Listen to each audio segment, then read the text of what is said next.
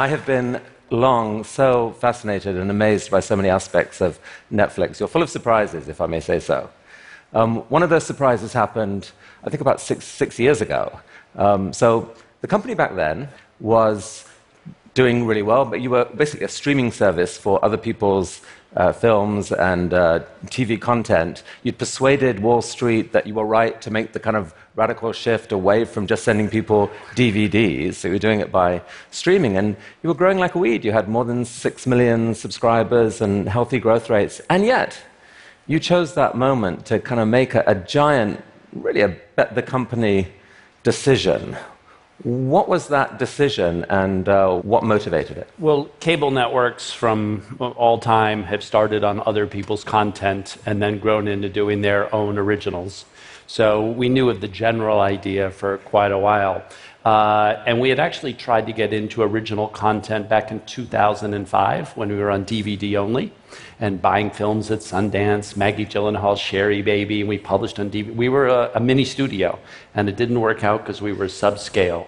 And then, as you said, in 2011, uh, Ted Sarandos, my uh, partner at Netflix who runs content, uh, got very excited about House of Cards. And at that time, it was $100 million. It was a fantastic uh, investment and it was in competition with HBO, and that was really the breakthrough that he picked right up front. But that, I mean, that was a significant percentage of the revenue of the company at that time. How could you get confident that that was actually uh, worth doing? If you got that wrong, it might have been really devastating for the company. Yeah, we weren't confident. I mean, that's the that's the whole tension of it. We're like, holy, I can't say that. Uh, the uh, yeah, it was scary.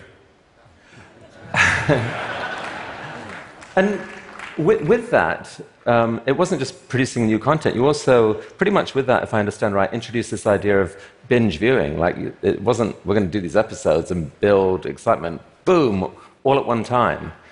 And that consumer mode hadn't really been tested. Why did you risk that? Well, you know, we had grown up shipping DVDs, and then there was series, box sets on DVD. And all of us had that experience watching like some of the great HBO content, you know, uh, with the DVD, next episode, next episode. And so that was the trigger to make us think, wow, you know, with episodic content, especially serialized, it's so powerful to have all the episodes at once. And it's something that linear TV can't do. And so both of those made it really positive. And so, did it work out on, on the math pretty much straight away that an hour spent watching House of Cards, say, was more profitable to you than an hour spent watching someone else's licensed content? You know, because we're a subscription, um, we don't have to track it at that level. And so it's really about making the brand stronger so that more people want to join. And House of Cards absolutely did that because then many people would talk about it and associate that brand with us. Whereas Mad Men we carried, great show, AMC show, but they didn't associate it with Netflix even if they watched it on Netflix. And so you added all these other remarkable series um, Narcos, Jessica Jones, Orange is the New Black, The Crown, Black Mirror, personal favorite, um, Stranger Things, and so on. And so, and, and I mean, this coming year, the level of investment you're planning to make in new content is not 100 million, it's, it's what? Uh, it's about $8 billion around the world. Um, and, uh, and it's not enough. Um, there are so many great shows on other networks. Um, and so we have a long way to go. But 8 billion, that's pretty much higher than any other content commissioner at this point?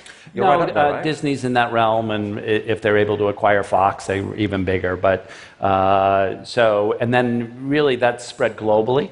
Um, and so it's not as much as it sounds.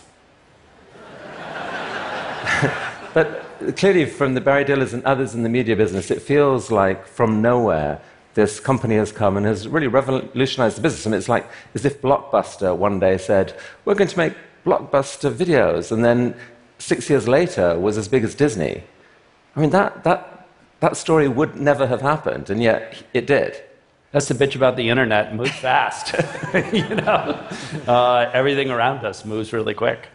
I mean, there must be something unusual about Netflix's culture that allowed you to take uh, such bold uh, I won't say reckless, bold, well thought through decisions.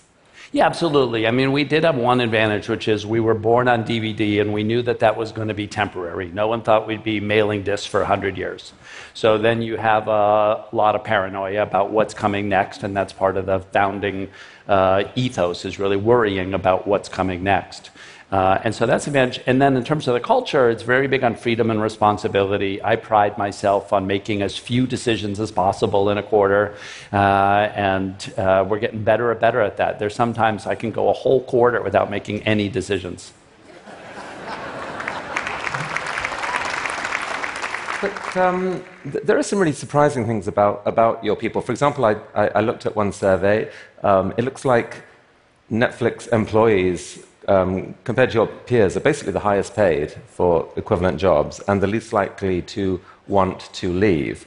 And if you Google the Netflix culture deck, you see this list of really quite surprising admonitions to your employees. Talk about a few of them. Well, eh, you know, my first company, we were very process obsessed. This was in the 1990s. And every time someone made a mistake, we tried to put a process in place to make sure that mistake didn't happen again. So, very semiconductor yield orientation.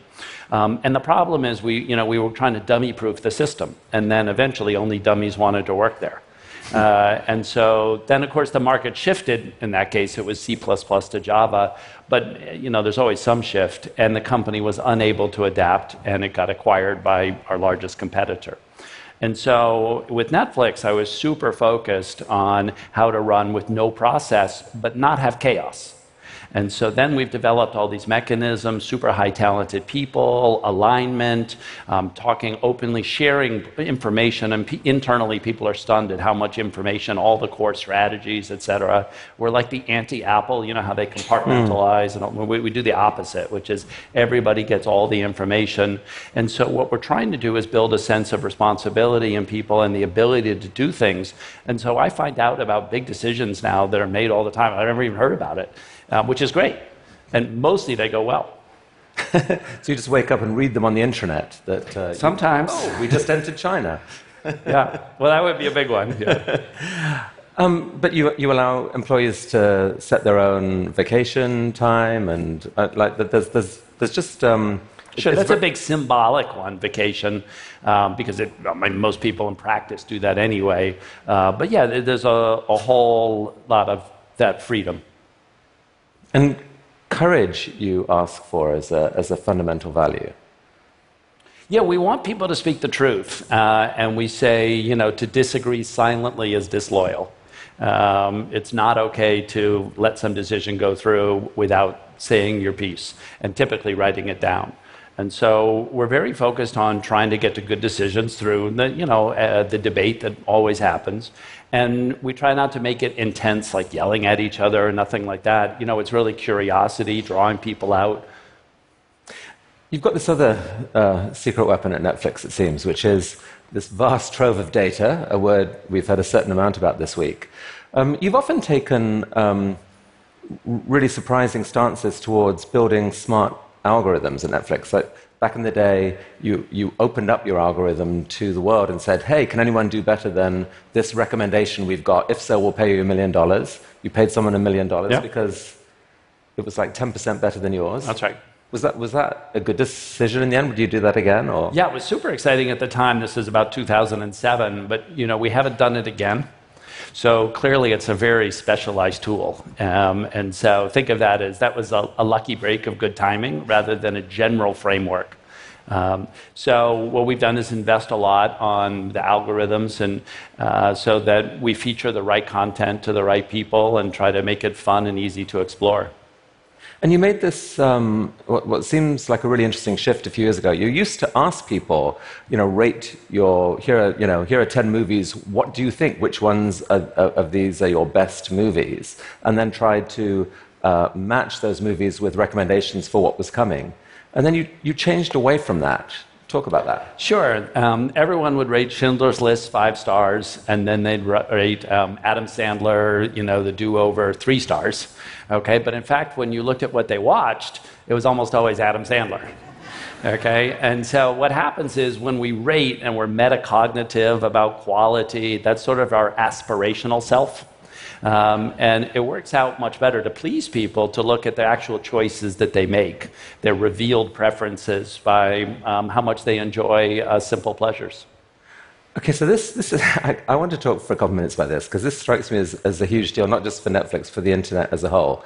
The difference between aspirational values and um, revealed values. You brilliantly didn't pay too much attention to what people said. You watched what they did and then found the stuff that just, oh my God, I never knew I would like a show about making horrible recipes called nailed it. Called nailed right, it. Yeah, right. right. It's hilarious, but that I, I wouldn't even have thought of that. But aren't there risks with this? If this um, go only with revealed values approach is, is taken too far?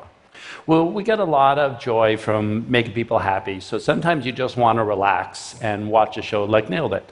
Um, and it's fun and it's not stressful. And other times, people want to watch a very intensive film. Uh, Mudbound was Oscar nominated. Uh, it's a great, very intensive film, and you know we've had over 20 million hours of viewing on Mudbound, um, which is dramatically bigger than it would have been in the theaters or any other distribution. And so, you know, yeah, we have some candy too, but we have lots of broccoli. And you know, if you have the good mix, um, you get to a healthy diet.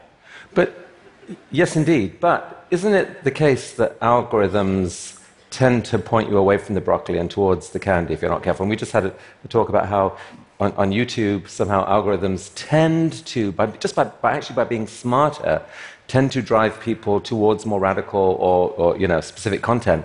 It'd be easy to imagine that Netflix algorithms just going on revealed values would gradually right get too base and, and... We'd, we'd, all be watching violent pornography or, or something or some people would and you know like how not me i'm a i'm the child of a missionary i don't even think about these things but uh, but i mean it's possible right in, in practice, you're right that you can't just rely on algorithms. You know, it's a mix of judgment and what we carry. And we're a curated service versus a platform like Facebook and YouTube. So we, we have uh, an easier set of issues, which is what are these great films and, and series that we acquire? Um, but then within that, the algorithm is a tool. But how? So, so John Doerr just talked about measuring uh, what matters. I mean, as a business, what yep. matters, I presume, is, is, is fundamentally just um, in growing subscribers. I mean, that's your, that's your uh, unique advantage. Are subscribers grown only by more time, you know, the more time they spend watching Netflix, that is what will make them resubscribe? Or is it even more about having um, shows that might not have been so much time as watching the whole season of Nailed It or whatever, but, but just get into them more. They just think that, that was nourishing, that was extraordinary. I'm so glad I watched that with my family. Isn't there a version of the business model that would be less content but more awesome content, possibly even more up, uplifting content? And people choose that uplifting content. I think you're right, which is when people talk about Netflix, they talk about the shows that move them 13 Reasons Why or The Crown, or, you know, and, and so that is way disproportionate in positive impact, even for the subscriber growth that you talked about, is those couple big memorable shows. But what we want to do is offer a variety. You know, you don't want to watch the same thing every night as much as you like it. You want to try different things. Um, and what we haven't seen is this, say, race to the bottom of your violent pornography kind of examples. Um, instead, we've seen, you know, great viewing across a whole range. Black Mirror, um, you know, we're filming season five now, uh, and, and that was a struggling show when it was only in, in the BBC. And, and with the distribution of on demand, you can make these um, much, much bigger shows. You're telling me humans can get addicted by their angels as well as their demons? Yeah, and again, you know, we try not to think about it in addiction terms. We think about it as, you know, what are you going to do with your, you know, your time and when you want to relax? And you can watch linear TV, you can do video games, you can do YouTube, or you can watch Netflix. And if we're as great as we can be and we have a variety of moods, then more often people will choose us. But you have people in the organization who are looking regularly at, at sort of the um, the actual impacts of these brilliant algorithms that you've created, just for reality check, just are we sure that this is the direction we want to go? You know, well, we, I think we learn, and you have to be humble and sort of say, look, there's no perfect tool. Um, how the algorithms, one part, um, the way we commission the content, our relationships with societies. Um, so there's a lot of ways that we have to look at it. So if you get too stuck in, like, let's just increase viewing or just increase subscribers, you're unlikely to be able to grow and, and be the great company you want to be. So think of it as there's multiple measures of success. So, speaking of algorithms that have raised questions, um, I mean, you're on the board of Facebook, and I think um, Mark Zuckerberg, you've, you've done some mentoring for him. What, what should we know about Mark Zuckerberg that people don't know? Well, many of you uh, know him or have seen him. I mean, he's a fantastic human being, um, really first class. Um, and um, social, whether that's, uh, or these platforms, whether that's YouTube or Facebook, you know, are clearly trying to grow up quickly. And we see that with all new technologies. I mean, yesterday we were talking about printed DNA, and it's like, talk about, you know, could be fantastic or could be horrific.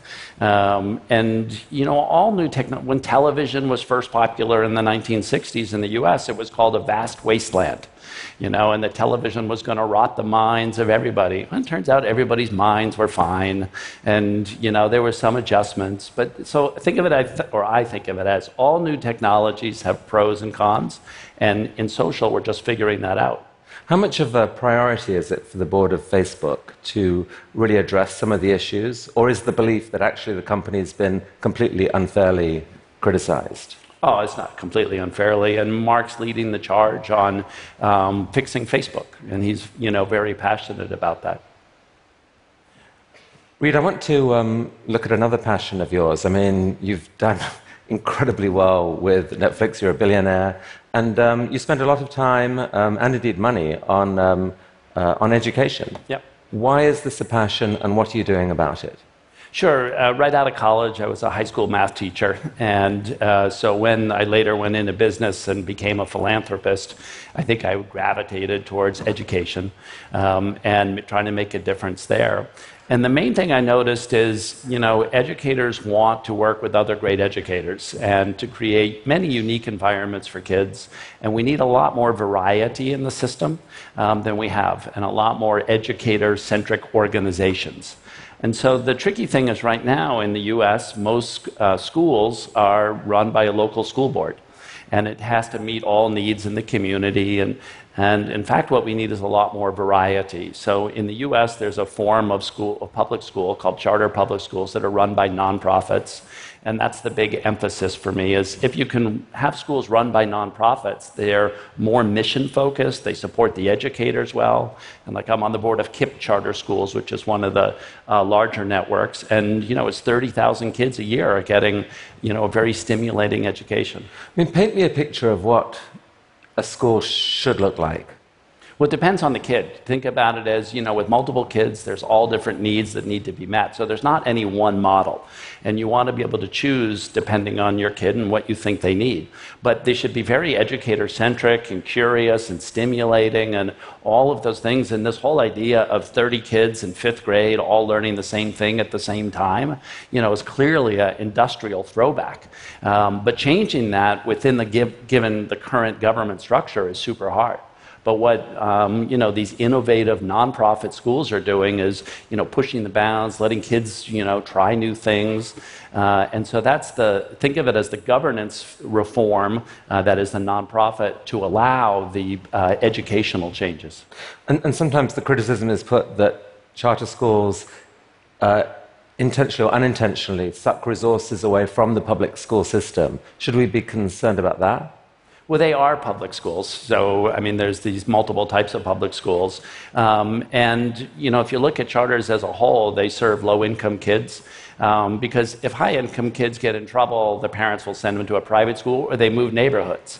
Um, and low income families generally don't have those choices. Uh, like KIPP, you know, it's 80% uh, low income kids, free and reduced lunch. And the college admissions for KIPP is fantastic. Reed, you signed the Giving Pledge a few years ago. You're committed to giving away more than half of your fortune during your lifetime. Can I cheekily ask how, how much you've invested in education in the last few years? It's a couple hundred million. I don't know exactly how many hundreds, but um, we're uh, continuing to invest, and thank you all. Uh, and uh, you know, it's honestly, for a little while, I tried to do uh, politics full time, uh, working for John Doerr. Um, and uh, while I loved working for John, I just didn't thrive on politics. I love business. I love competing. I love going up against Disney and HBO, and, and you know, that's what gets me going. And now I do that to really, you know, increase uh, Netflix's value, which allows me to write more checks to schools. Uh, and so for now, it's the perfect life. Reed, you're a remarkable person. You've changed all of our lives, Thank the lives of many kids. Thank you so much for coming to TED. Thank you.